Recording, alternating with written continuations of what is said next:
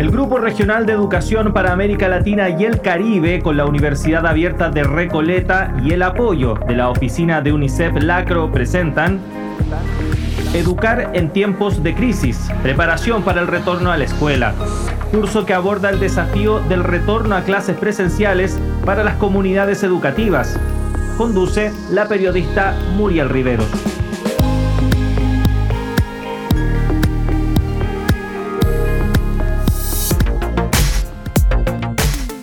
Hola, hola, sean ustedes bienvenidas y bienvenidos a la lección número 20 de la versión radial del curso Educar en tiempos de crisis, preparación para el retorno a la escuela. Esta lección, como ya saben, será distinta a las anteriores de la unidad, ya que resumiremos lo abordado en las primeras cuatro lecciones antes de pasar al siguiente tema en la quinta y última unidad del curso. A lo largo de esta cuarta unidad estuvimos conversando con expertas en temas vinculados a la vuelta al aprendizaje, abordando los aspectos protocolares y de bienestar. Para ello responderemos a la pregunta sobre cómo abordar el encuentro en el aula y cuáles son las mejores estrategias para retornar la senda del aprendizaje. Quienes nos acompañaron a lo largo de esta unidad fueron Yanaina Irata, especialista en educación con licenciatura en psicología social y maestría en educación y desarrollo internacional, y María Isabel del Valle, profesora de educación general básica de la Pontificia Universidad Católica de Chile, magíster en pedagogía con foco en literatura infantil y diplomada en convivencia escolar. Cuenta con experiencia docente en aula con niños, con jóvenes y universitarios, así como la dirección de ciclos y unidades técnico-pedagógicas. Además, cuenta con formación en pedagogía Waldorf y pedagogía de emergencia. Actualmente es consultora de la UNESCO en temas de educación. Comenzaremos recordando unos puntos claves compartidos por Yanay Nairata para el retorno seguro a las aulas desde una perspectiva pedagógica, o sea, cómo facilitar el reencuentro para el aprendizaje en el aula y la escuela. Lo primero que ella plantea es que el regreso a la escuela debe realizarse en tres etapas. La primera se llama recreativa y preparatoria, que es el primer encuentro con las y los estudiantes después de la emergencia. Aquí, Janaina Irata recomienda a través de actividades estructuradas promover actividades que puedan apoyar el tema de bienestar, del dolor, crear nuevas rutinas. Como verán, es una etapa muy vinculada a las actividades recreativas, conectándose con la segunda etapa, la cual lleva por nombre etapa lúdica. Escuchemos a continuación un fragmento de la conversación con Janaina al respecto ahí hay una llamada de atención que, eh, que estén muy atentos para garantizar que esa fase lúdica, que son, pueden ser actividades deportivas, pueden ser actividades eh, involucradas con la arte, actividades vinculadas con habilidades socioemocionales, hagan, tengan una representatividad, un componente muy fuerte en esa segunda fase para después de empezar a abrir espacio para lo que es la parte más académica. Yo creo que ahí también tenemos que cuestionarnos mucho de lo que es la educación formal y también qué tipo de educación queremos en ese regreso. Es una oportunidad para repensar también muchos aspectos de la educación que teníamos anteriormente a la pandemia y tal vez para poder mejorar esos aspectos. Siguiendo con este capítulo, recordaremos algunos contenidos en base a lo conversado con María Isabel del Valle sobre los desafíos que nos enfrentamos en este retorno a la escuela. Parte diciendo María Isabel del Valle que las y los estudiantes en el tiempo en que no hubo escuela por COVID-19 no significa que estuvieron de vacaciones relajándose. La situación estresante del encierro y la incertidumbre de los primeros meses de la pandemia, la pérdida de algún ser querido y muchas otras vivencias durante esta época han afectado el estado emocional de las y los estudiantes. Desde ahí hay que comenzar respetando el proceso y la situación en la cual llegan a la sala de clases. El aula debe ser un espacio donde ellas y ellos puedan verter sus aprendizajes y experiencias, hablar sobre sus estados emocionales. Quizás hay algunos y algunas que no quieran hablar, que están congelados, según el término usado por María Isabel. Bueno, en esos casos, y rescatando lo compartido por Janaina Irata, es recomendable comenzar este reencuentro con actividades artísticas o de educación física para descongelarlos. La idea base detrás de esta aproximación es que toda información necesita partir de una forma amorosa, tranquila, sencilla, que no despierte las alertas de los niños y niñas, ya que si se sienten atacados o estresadas, no van a poder concentrarse. Esto, dice ella, es lo que lamentablemente ha ocurrido en los colegios que a la hora de retornar comienzan de inmediato a pasar materia para ganar los tiempos perdidos por la pandemia. Transforman un espacio de protección en un ente estresor incapaz de reconocer y abordar lo ocurrido en todo este tiempo. Escuchemos un poco a María Isabel del Valle. Partir con eh, elementos de arte es una posibilidad real pero elementos de arte que les lleven a poder expresarse, a poder fluir. Por ejemplo, una actividad maravillosa con la que pueden comenzar es a trabajar dibujando el agua.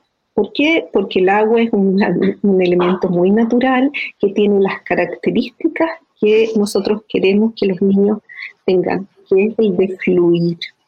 Entonces, si yo puedo inventar actividades en que me mueva como el agua y después dibuje el agua y juegue con esta, con esta agua, eh, el cerebro rápidamente se va a poder relajar y va a estar en un estado mucho más propicio para poder ir aprendiendo. Yo esta actividad incluso la he hecho con maestros. Después de, alguna alguna actividad en que, o en que he puesto un tema duro, complejo, que les ha impactado. He hecho un taller para trabajar con agua, eh, dibujándolo así, para que ellos mismos puedan ver el, el contraste y darse cuenta cómo suelta, relaja y permite un estado distinto para poder aprender. Esto último que plantea es vital, ya que el espacio de bienestar no debe ser solo para las y los estudiantes, sino que también para el equipo docente y toda la comunidad educativa. Es imperativo que la organización de la escuela se preocupe de generar estos espacios de acogida y de contención. Dicho esto, recordemos entonces el extracto del módulo 3 del texto Preparados para volver a la escuela, elaborado por UNICEF. Como docente no puede controlarlo todo, así que céntrese en lo que sí puede hacer.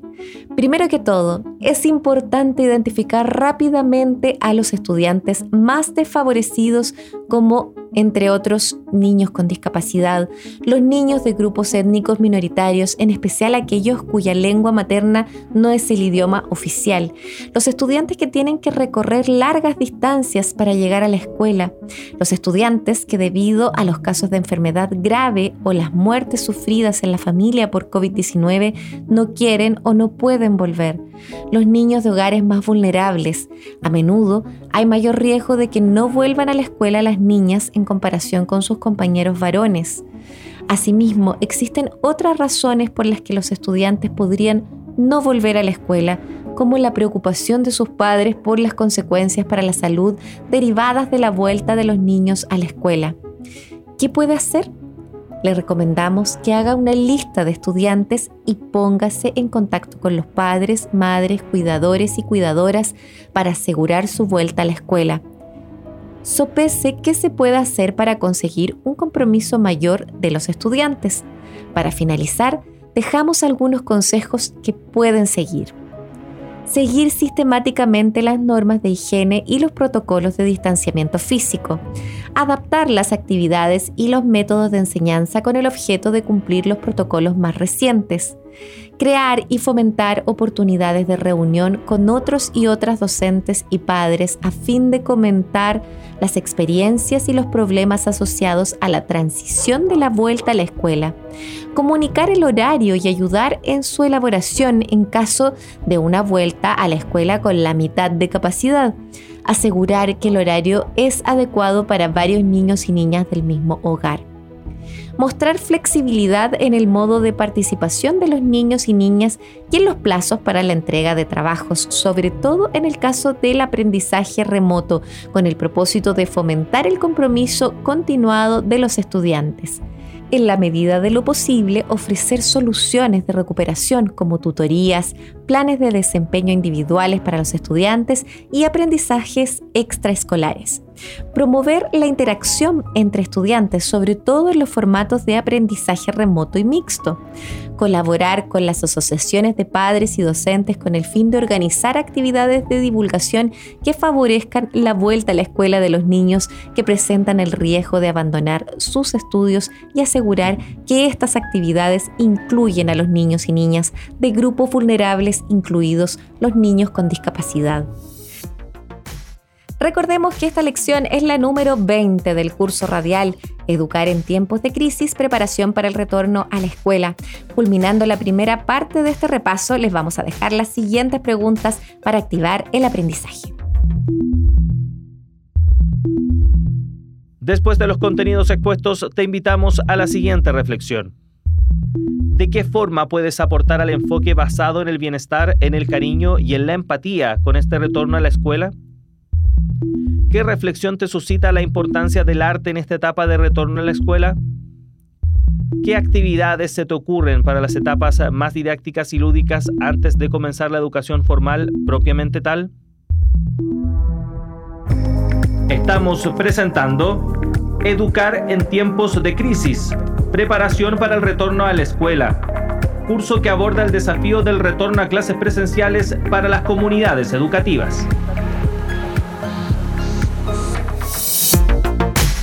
Iniciamos este segundo y último bloque de contenidos de la lección número 20 titulada Recapitulando la cuarta unidad de nuestro curso radial Educar en tiempos de crisis, preparación para el retorno a la escuela.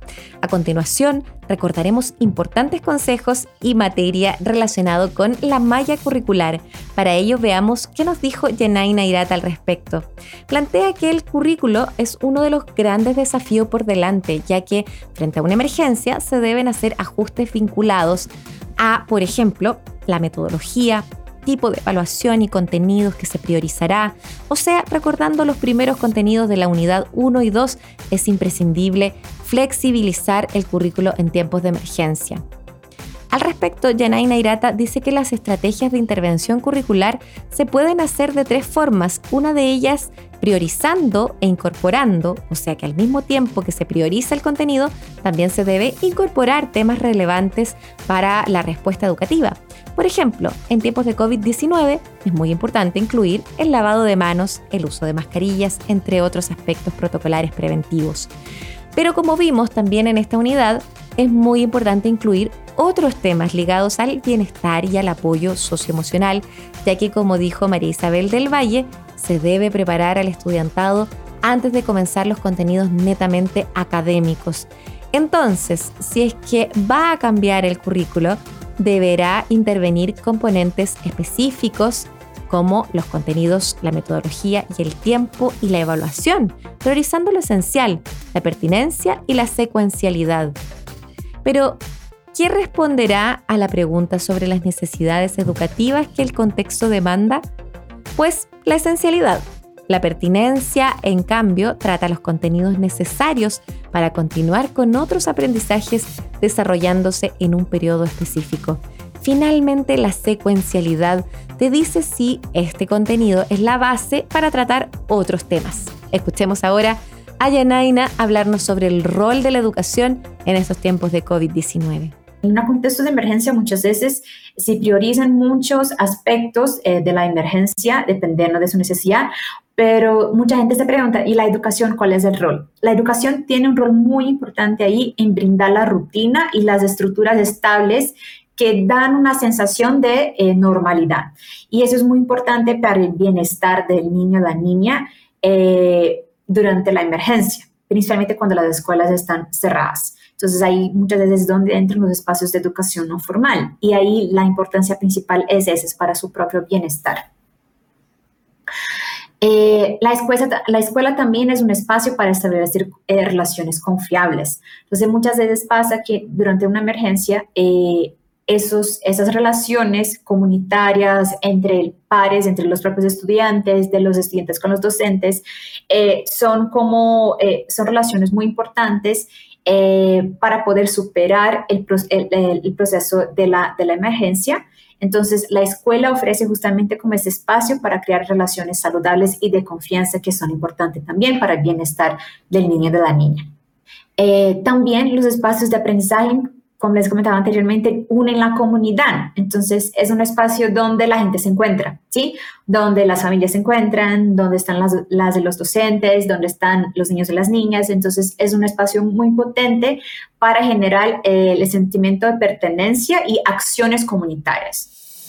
Hay un concepto que indirectamente han abordado Yanaina Irata y María Isabel del Valle respecto a un regreso escalonado en etapas y eso es el estrés. Al respecto, Yanaina Irata hace la distinción entre un estrés bueno y uno malo. Con esto quiere decir que el estrés no es necesariamente algo malo, sino que dependerá del contexto y del tiempo en que uno permanece en dicho estado. Dice ella que el estrés bueno es el mecanismo de defensa que uno tiene para estar activo y responder ante un peligro o emergencia, teniendo una función muy importante desde la perspectiva del desarrollo y sobrevivencia humana. Pero por otra parte, el estrés malo es cuando se está expuesto al estrés por un largo periodo de tiempo o por más de lo que debería, generando sensaciones poco saludables e incluso daños en un mediano y largo plazo. Pero entonces, ¿cómo afecta esto al retorno a las aulas? Dice Janaina que cuando estamos muy estresados o muy frustrados, afecta nuestra capacidad de aprendizaje. Por ejemplo, no podemos recordar lo que aprendemos. Tenemos una afectación de nuestra capacidad de aprendizaje y de memorización. Y frente a esto surge nuevamente el rol de la escuela como un lugar de sanación, ya que para superar estos estados emocionales deben convertirse en espacios de confianza, de bienestar y de relaciones positivas, tanto dentro de la escuela misma como con la comunidad en su totalidad. Este ecosistema saludable repercutirá en el desarrollo de las capacidades de resiliencia de las niñas, niños y adolescentes por un periodo más prolongado si es que se logra construir este espacio de sanación, finalmente podemos contar con estudiantes que cuenten con las condiciones favorables para desarrollar su capacidad de aprendizaje.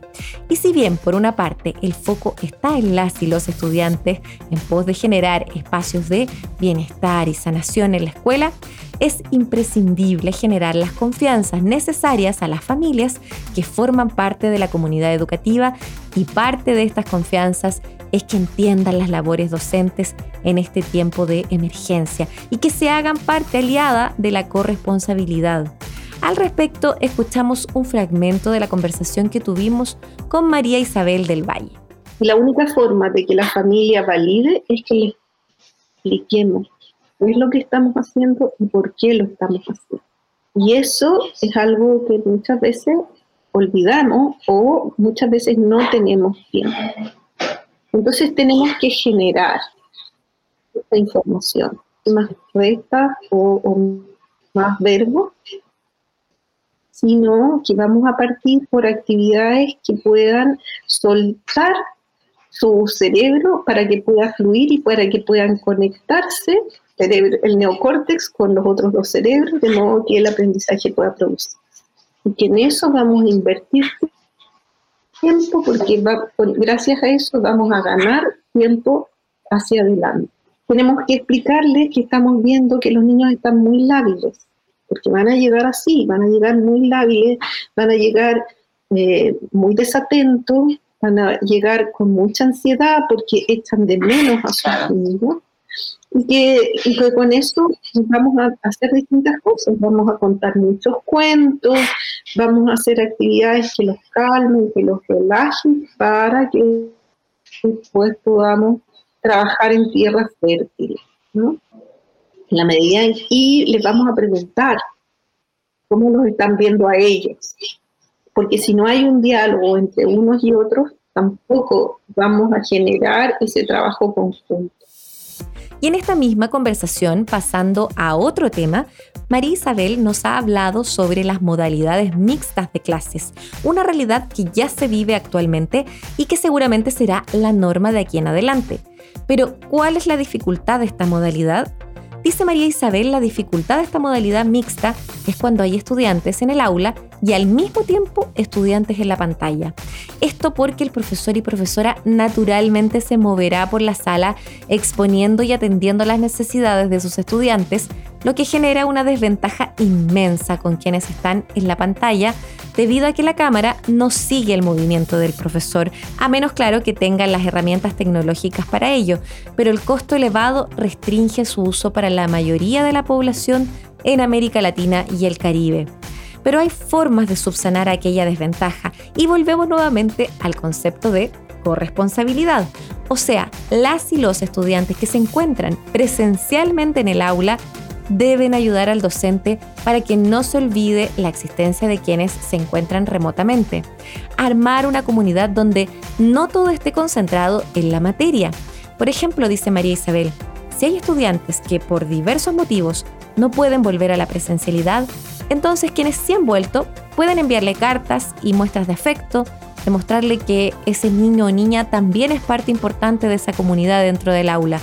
Por supuesto que los anillos creados deben ir creciendo, o sea, que las conexiones y comunidades de cada curso se vayan relacionando entre sí e incluso entre colegios. De esta forma se podrán crear verdaderas redes de apoyo, que es un aspecto esencial para el retorno a la escuela luego de una emergencia como la que estamos viviendo actualmente. Estamos presentando Educar en tiempos de crisis, preparación para el retorno a la escuela, curso que aborda el desafío del retorno a clases presenciales para las comunidades educativas. Y bueno, tras escuchar las enriquecedoras experiencias que nos han compartido Yanay Nairata y María Isabel del Valle, culminaremos este repaso con un extracto del texto Preparados para volver a la escuela, elaborado por UNICEF. Esta lectura se centra en cinco elementos claves del aprendizaje mixto, o sea, instancias donde se verán modalidades presenciales y no presenciales. El primer elemento es la instrucción donde releva la importancia de su papel como docente al facilitar el aprendizaje mixto. Asegúrese de que reserva tiempo suficiente para ofrecer apoyo a los estudiantes que más lo necesitan, aunque sea un contacto telefónico o manteniendo la distancia física. Asimismo, debe asegurarse de compartir sus comentarios generales con todos los estudiantes, ya que muchos presentarán dudas o problemas similares. Organice los comentarios de apoyo y distribúyalos en un documento a propósito. El segundo elemento es el contenido remoto. Asegúrese de que todos los estudiantes puedan acceder al contenido y de que este permite aprender cosas nuevas, es decir, entraña un grado de dificultad ligeramente por encima de los conocimientos y competencias actuales de los estudiantes y se corresponde con los objetivos de aprendizaje del plan de estudios. Se puede impartir a través de Internet, teléfono móvil, televisión o radio. Si los estudiantes no disponen de acceso a estos dispositivos, facilite copias impresas. El tercer elemento es la colaboración. Desarrolle maneras nuevas para que los estudiantes colaboren entre sí de forma remota o para mantener interacciones con miembros de su hogar. El trabajo con otras personas puede ayudar a los estudiantes a aprender y mantenerse motivados. El cuarto elemento son los materiales de referencia. En la medida de lo posible facilite a los estudiantes material de referencia complementario a través del propio contenido o de material de aprendizaje adicional como paquetes de aprendizaje para casa o deberes relacionados con programas de televisión o radio, juegos o proyectos. Finalmente, el quinto elemento es la evaluación asegúrese que se pueden llevar a cabo de alguna manera evaluaciones tanto formativas como sumativas. Es importante que dicha evaluación incluya preguntas abiertas para que los estudiantes demuestren su razonamiento. Y luego de este texto los vamos a dejar con las siguientes preguntas para reflexionar. Después de los contenidos expuestos, te invitamos a la siguiente reflexión. ¿Qué reflexión te suscita la importancia del estrés bueno y del estrés malo en la educación de emergencia? ¿Qué actividades se te ocurren para potenciar la triada estudiante-maestro-escuela? ¿Cómo podrías conectar de mejor forma estos grupos presenciales con los no presenciales? Estimadas y estimados estudiantes, llegamos al final de la cuarta unidad titulada La Vuelta al Aprendizaje, parte 1 de este curso radial Educar en tiempos de crisis, preparación para el retorno a la escuela. Les invito a revisar los principales aspectos tratados en esta lección, como también si ustedes quieren descargar este y el resto de los episodios en la página www.uar.cl. Además, recuerden que al final de este curso radial podrán tener acceso a una certificación de aprobación realizando una evaluación en línea. Nos volvemos a encontrar la próxima semana para la vigésimo primera lección de la quinta unidad. El Grupo Regional de Educación para América Latina y el Caribe, con la Universidad Abierta de Recoleta y el apoyo de la oficina de UNICEF Lacro, presentaron Educar en tiempos de crisis, preparación para el retorno a la escuela curso que aborda el desafío del retorno a clases presenciales para las comunidades educativas. No faltes a nuestra próxima lección.